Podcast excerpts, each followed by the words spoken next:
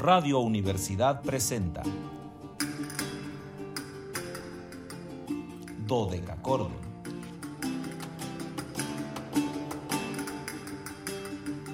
Un programa para encontrarse y reencontrarse con los autores y composiciones de la antigüedad, el medioevo, el renacimiento y el barroco.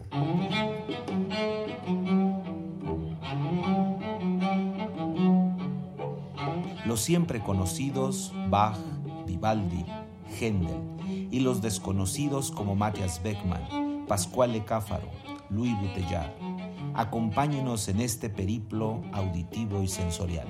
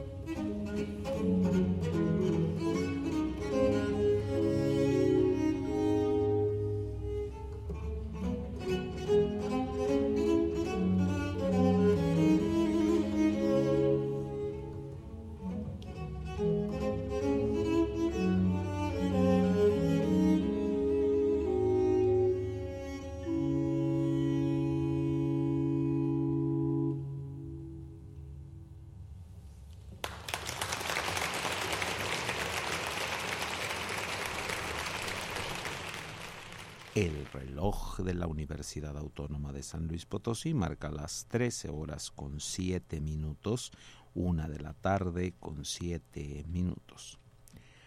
Cálidas, no, verdaderamente infernales, que no invernales, ¿eh? aunque estamos en invierno, pero calidísimas, muy calidísimas. El día de hoy, ventosas, muy ventosas.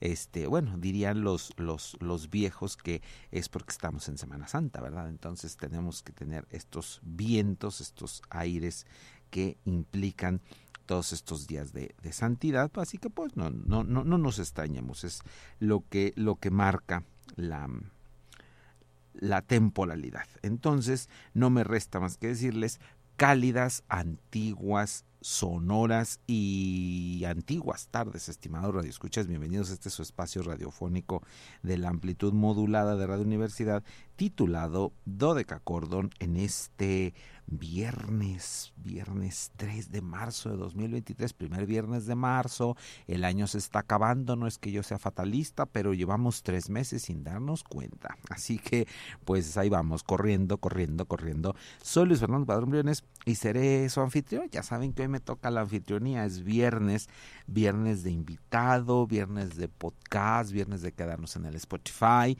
Em, nuestro, nuestro Spotify número 108, nuestro podcast 108 ya tenemos 108 podcasts. Fíjense cómo, se acumula el tiempo con estas velocidades. 108 programas, estamos hablando de poquito más de dos años dejando programas ahí en la nube, lo cual pues yo ya saben que con lo poco tecnológico que soy, pues siempre me sorprenderé de tener todos estos programas guardados ahí en la nube como se dice. Por lo tanto, los invitamos a seguirnos en nuestras redes sociales www.facebook.com diagonal dodecacordon slp, dodeca con K, y CH dodecachordon slp con mayúsculas.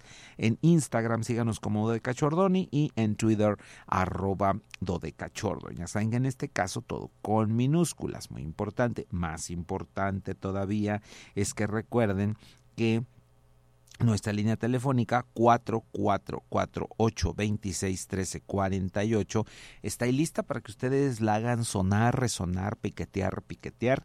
Y entonces nosotros podemos ser muy felices con ustedes platicando aquí, por lo que también ya le agradezco la compañía de mi compañera acompañante del acompañamiento mismo de la música antigua, Anabelita que ya está aquí. Hoy viene en una actitud como fresca y jovial, no sé a qué se deba, no sé porque la música no me coincide pero bueno, pues ella viene hoy en esa actitud y así es importante para darle equilibrio a esta cabina y que estemos más menos ventosos que en la calle y más equilibrados aquí adentro. Así que gracias a Anabelita por su compañía. La licenciada Zavala en los controles técnicos y en el enlace en Matehuala, pues ya saben, Luis Fernando Valle, el joven radio, el que hace posible que XHUASMFM 91.9 se enlace con nosotros y poder compartir ideas con los públicos de ese norte dinámico de nuestro estado, Matehuala, ese municipio que tanto, tanto, tanto, de verdad tanto quiero, tanto me gusta estar en Matehuala,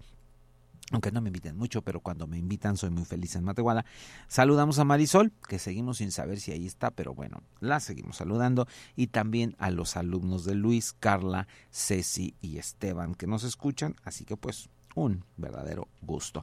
Y yo hoy saludo con, pero de verdad, harta emoción, harta efusión al maestro Arturo Rebolledo, un amigo muy, muy, muy, muy querido, el maestro Arturo, que los he platicado muchas veces aquí, él es eh, parte de la Orquesta de Cámara de Bellas Artes Nacional, pero además es un gran director de orquesta con el que hemos tenido ocasión de colaborar en algunos proyectos y además nos une la música, por supuesto, pero creo que Arturo y a mí nos une más la ópera que la música. Somos operófilos. Bueno, él es más operófilo que yo, eso me queda claro, pero eh, la ópera nos une este mundo maravilloso de la ópera. Y hoy ya ustedes empezaron a escuchar música, música de verdad maravillosa. Estábamos escuchando una dos fragmentos de una sonata para violonchelo de Alessandro Scarlatti.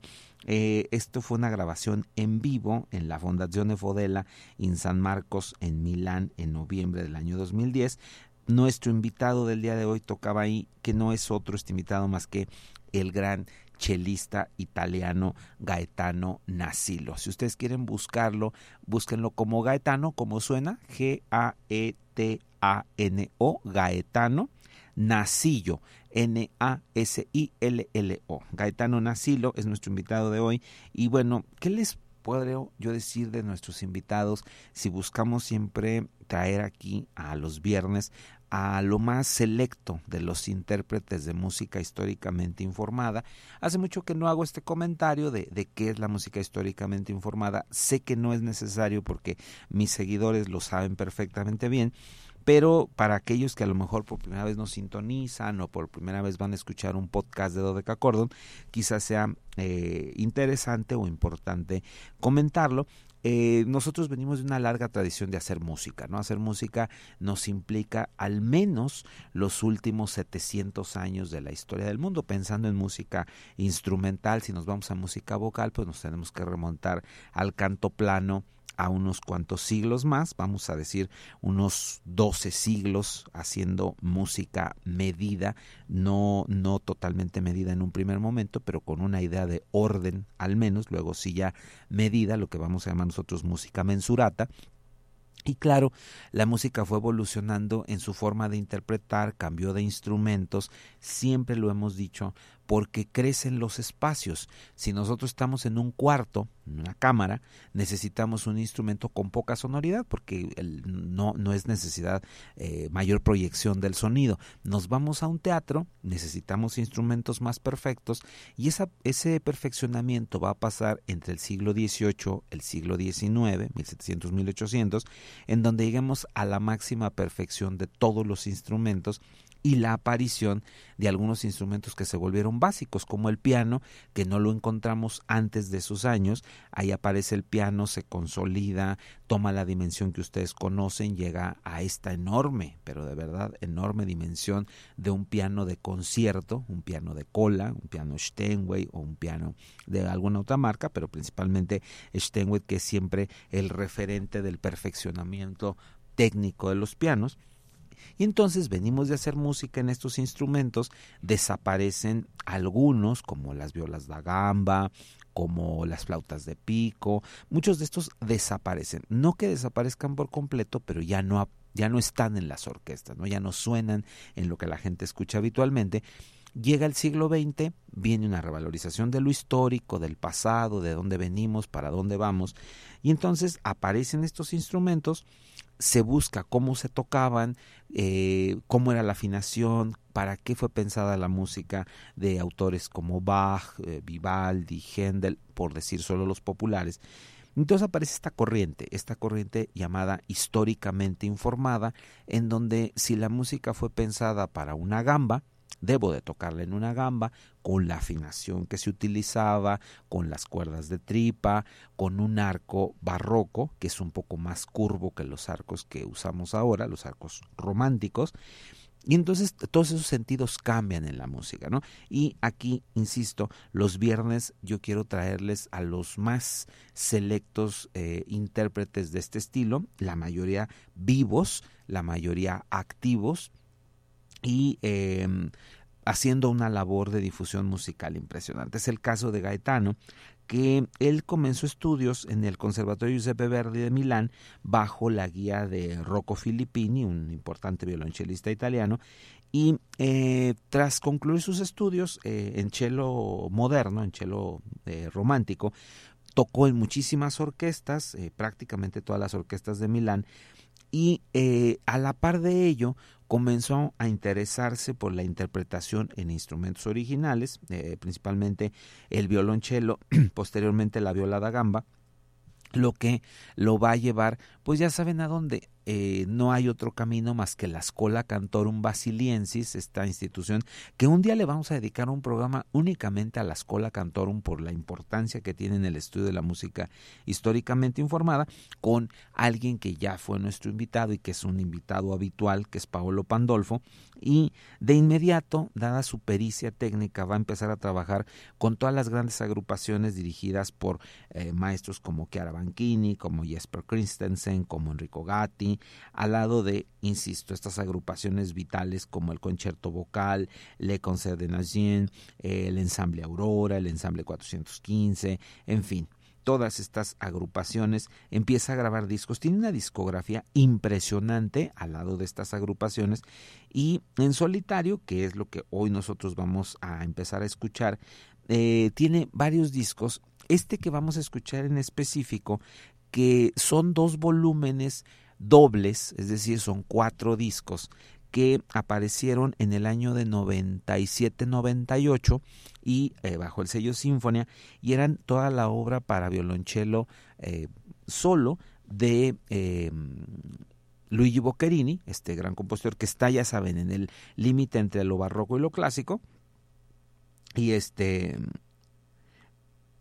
em, y entonces vamos a, a tener esta, esta música. Hoy vamos a abrir con la sonata en la mayor G4 con tres movimientos, alegro moderato, adagio y afectuoso. Entonces vamos a arrancar, iremos al corte. Yo creo que escuchamos dos movimientos y nos vamos al corte, a ver qué me dice Anabelita y regresamos.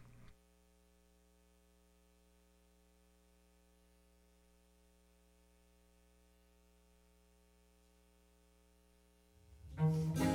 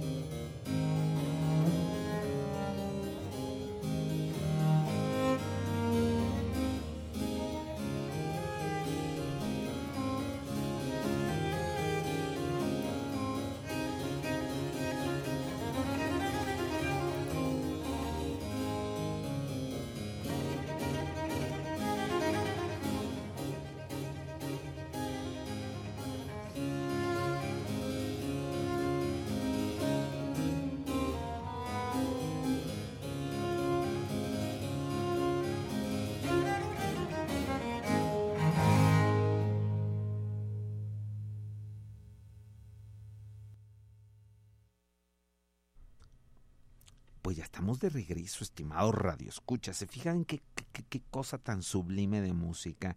Eh, además interpretada con tal, dirían los italianos, con tal fuoco, con tal fuego, con tal emoción, eh, que la vuelve mucho más... Mm, interesante de lo que pueda suceder. Fíjense que, digo, aquí haciendo algunas mm, reflexiones en torno a la interpretación, eh, Luigi Boccherini fue un compositor que, que nos queda, como les decía, muy a la mitad. O sea, el trabajo de Boccherini está, por supuesto, inserto dentro de la música barroca, porque es un compositor que abreva de todas las estructuras y las formas barrocas, pero su movilidad eh, en su tiempo fue un compositor que estuvo en diferentes partes, incluido en España, donde nutrió su música de otras eh, visiones musicales. Ahí, por ejemplo, conoció las danzas españolas y va a incluir el fandango, por ejemplo. Quizá la obra más conocida de Boccherini sea eh, este fandango, o al menos en los últimos tiempos, ya que por muchos años fue el famoso minueto que, que sonó en todo lo que ustedes quieran, comerciales, películas. Eh, siempre que queríamos dar una idea de que era una cosa refinada, pues se ponía esta música de, de, Boccherini. Pero eh, ahora que se le ha analizado más desde una estructuración de que es una música híbrida, una música que está sin lugar a dudas en un cambio eh, social, en un cambio estético tan fuerte como lo es eh, estos años de, entre 1740, por poner un número, y 1800, que, que, que, Europa efervece. No olvidemos que en este inter está la famosísima Revolución Francesa que simbra toda Europa y por ende el mundo. Al, moverse las cosas en Europa, se mueven las cosas en el mundo de una manera dramática. Entonces la música tiene que absorber estos elementos, tiene que cambiar, tiene que presentarse con otras facetas y esto es algo eh, pues inusitado por decirlo no así es la música de, de, de, Boccherini tiene todas estas elementaridades todos estos cambios todas estas eh, nuevas discursivas estéticas que, insisto, ahora que gente como Gaetano Nacilo la, las abordan desde cómo debemos de tocar la música desde un violonchelo barroco o desde una gamba con un arco al que no estábamos acostumbrados, pues no, nos da otra eh, visión panorámica de la música. Pero si, si hace esto con los músicos, vamos a decir, conocidos, porque, bueno, pues eh, Boccherini de una u otra manera se volvió un músico conocido para, para todos, aunque fuera un par de, de sus obras.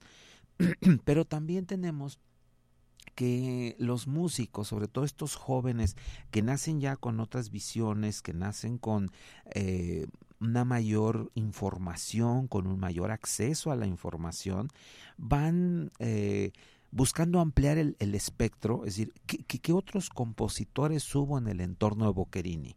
¿Qué otros compositores hubo en el entorno de Vivaldi? Vivaldi no es único, o sea, Vivaldi es, es, un, es un showman que gracias a su proyección hemos podido mantener mucha de su música, pero al mismo tiempo es, también un, personaje que está rodeado por compositores en el círculo veneciano, solamente por decir una cosa, ya no digamos en el resto de Italia y ya no digamos en el resto de la Europa de ese momento, que siempre voy a insistir, nosotros en la actualidad vemos a Europa como países, estos países con una unicidad. Italia, inmediatamente vemos la bota, pensamos en italiano, pensamos en, en, en, pizza, pensamos en risotto, pero en ese momento el norte de Italia no tenía nada que ver con el sur.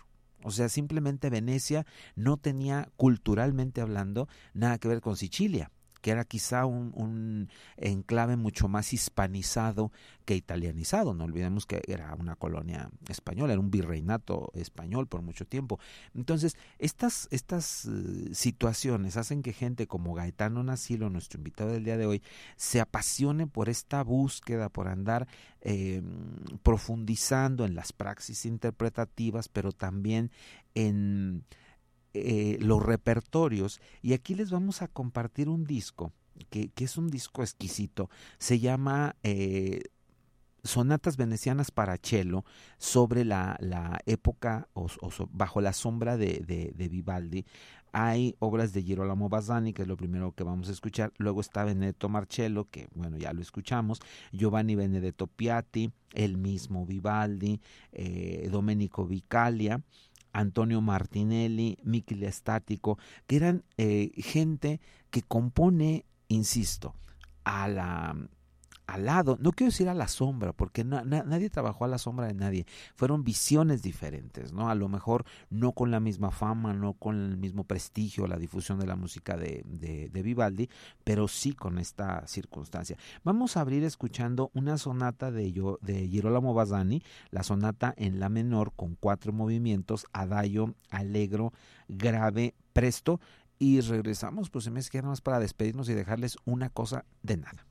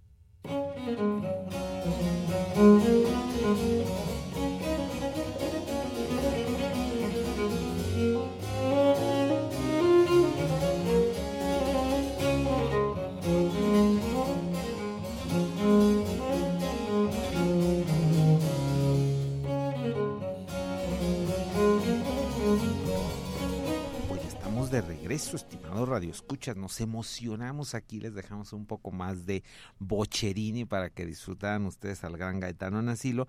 Y pues ya saben, todo lo que empieza tiene que acabar, así que nos tenemos que ir. Les vamos a dejar nada de una pieza de un compositor que no habíamos invitado porque no tenemos datos precisos. Miquel Estrático, sonata para violonchelo solo en la mayor. Les vamos a dejar el movimiento alegro. Yo soy Luis Fernando Padrón Briones, les agradezco el favor de su atención. Los espero el lunes en una emisión más de Dodeca Cordon, donde nos vamos a encontrar con cosas maravillosas. Julio Rudel, el gran director de orquesta y flautista.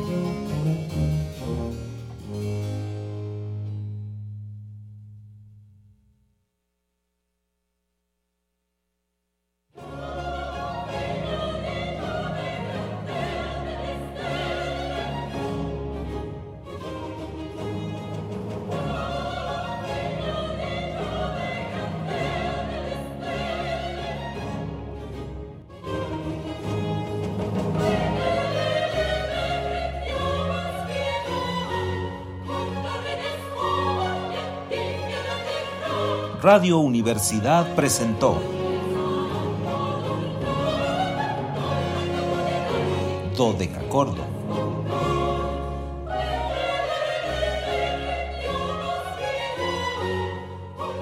El espacio para compartir con los grandes autores de la música del pasado. Nos encontramos en la siguiente emisión.